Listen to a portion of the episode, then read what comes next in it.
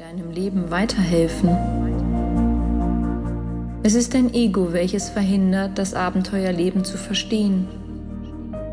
Das Ego fürchtet sich davor zu sterben und tut alles, um am Leben zu bleiben.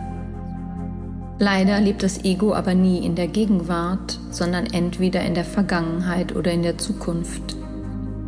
Entweder will es etwas zurückhaben, was es nicht mehr gibt, oder es will etwas haben, was es noch nicht haben kann. Das Ego lebt nie im Hier und Jetzt. Das führt dazu, dass du dein Leben zum größten Teil in der Angst verbringst. Angst, etwas zu verpassen. Angst, zu kurz zu kommen. Angst, etwas oder jemanden zu verlieren. Angst, nicht geliebt zu werden. Ganz schön viel Angst, nicht wahr? Dabei ist die Angst sehr, sehr selten ein guter Ratgeber. Je mehr du dich in der Gegenwart aufhältst, dich mit ihr verankerst, desto weniger Gedanken machst du dir um das Gestern oder das Morgen. Für dich wird der gegenwärtige Augenblick wichtig, denn genau da findet dein Leben statt. Je mehr du das verkörperst, desto mehr Leben hast du am Ende deines Lebens gelebt.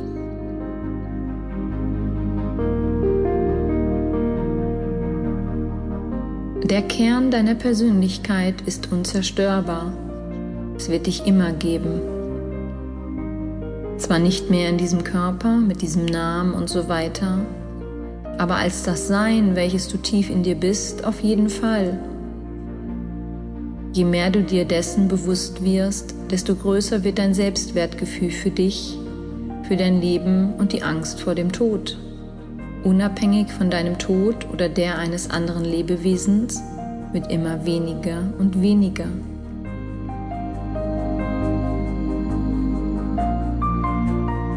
Solltest du Angst davor haben, was nach dem Tod kommt oder dass du alleine bist, wenn du den Prozess des Sterbens durchschreitest, dann lege ich dir liebevoll nahe, dich einmal mit den Berichten über das Sterben oder Nahtoderfahrungen zu beschäftigen Tue dir selber einen Gefallen und ignoriere diesen Bereich der Forschung nicht, denn vielleicht liegt ja genau dort der Schlüssel für die Auflösung deiner Angst.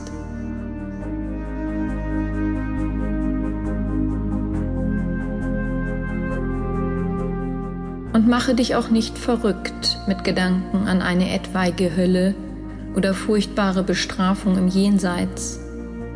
Wir sind bei der Lebensrückschau alle unsere größten Kritiker und da wird es keinen strafenden Gott geben oder das Höllenfeuer.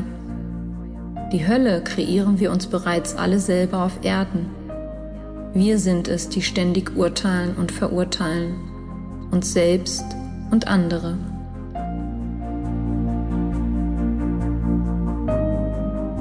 Warum tun wir das? Weil wir vergessen haben, uns daran zu erinnern, dass die Essenz unseres Seins die Liebe ist, dass es um Liebe und Frieden geht und nicht um Gewinnen und Verlieren. Aber solange wir an unseren Entwürfen unserer Identität zwanghaft festhalten und uns von unserem Ego und seinem ständigen Haben wollen leiten lassen, machen wir weiter mit dem täglichen Wettbewerb. Kein Wunder, dass dann die Angst die Welt regiert. Kein Wunder, dass dann krampfhaft an etwas festgehalten wird, was wir uns hart erarbeitet oder gar erkämpft haben. Warum sollen wir das kampflos aufgeben? Dabei wird niemand von uns etwas mitnehmen können. Gar nichts. Überhaupt nichts. Je mehr Besitz du dir also aneignest, desto mehr Angst entwickelst du vor dem Tod. Denn tief in dir weißt du bereits, dass du nichts mitnehmen wirst. Genauso wie sich eines Tages niemand mehr an dich, an mich, an einen jeden von uns erinnern wird. Höchstens aus Büchern oder Filmen, aber nicht als Mensch, der wir mal waren, weil die, die uns einst kannten, auch eines Tages gestorben sind. Daher frage ich dich, Wozu diese Angst vor dem Tod? Wobei soll sie dir weiterhelfen?